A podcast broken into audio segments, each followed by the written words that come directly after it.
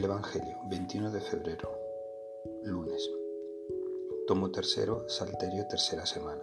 Lunes, séptimo tiempo ordinario. Santos Pedro Damián, Germán, Roberto de Soutwell. Dice el Papa Francisco, Jesús jamás nos deja solos. Cuando nos sana, no nos deja por el camino. Nuestra salvación es volver a casa. Esta es nuestra doctrina. Jesús los tres discípulos bajaron del monte y cuando volvieron a donde estaban los demás discípulos, vieron mucha gente alrededor y a unos escribas discutiendo con ellos. Al ver a Jesús la gente se sorprendió y corrió a saludarlo. Él les preguntó, ¿de qué discutís? Uno le contestó, Maestro, te he traído a mi hijo.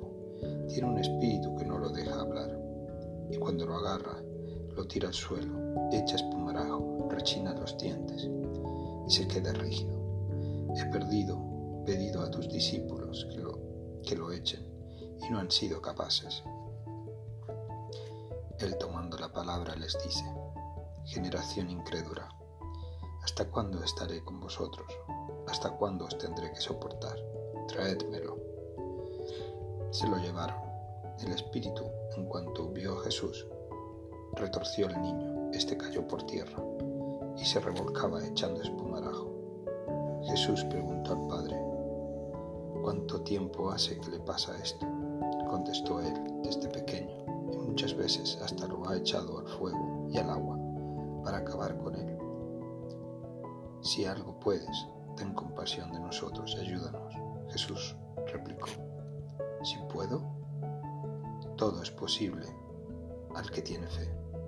Entonces el padre del muchacho se puso a gritar, creo, pero ayuda mi falta de fe. Jesús, al ver que acudía gente, increpó al espíritu inmundo diciendo, Espíritu, mudo y sordo, yo te lo mando, sal de él y no vuelvas a entrar en él. Gritando y sacudiendo violentamente, salió. El niño se quedó como un cadáver, de modo que muchos decían que estaba muerto, pero Jesús lo levantó tomándolo de la mano, y el niño se puso en pie. Al entrar en casa, sus discípulos le preguntaron a solas, ¿por qué no pudimos echarlo nosotros? Él le respondió, esta especie solo puede salir con oración.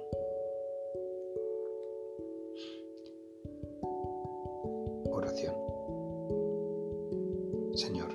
Deseo ser una persona orante, una persona contemplativa.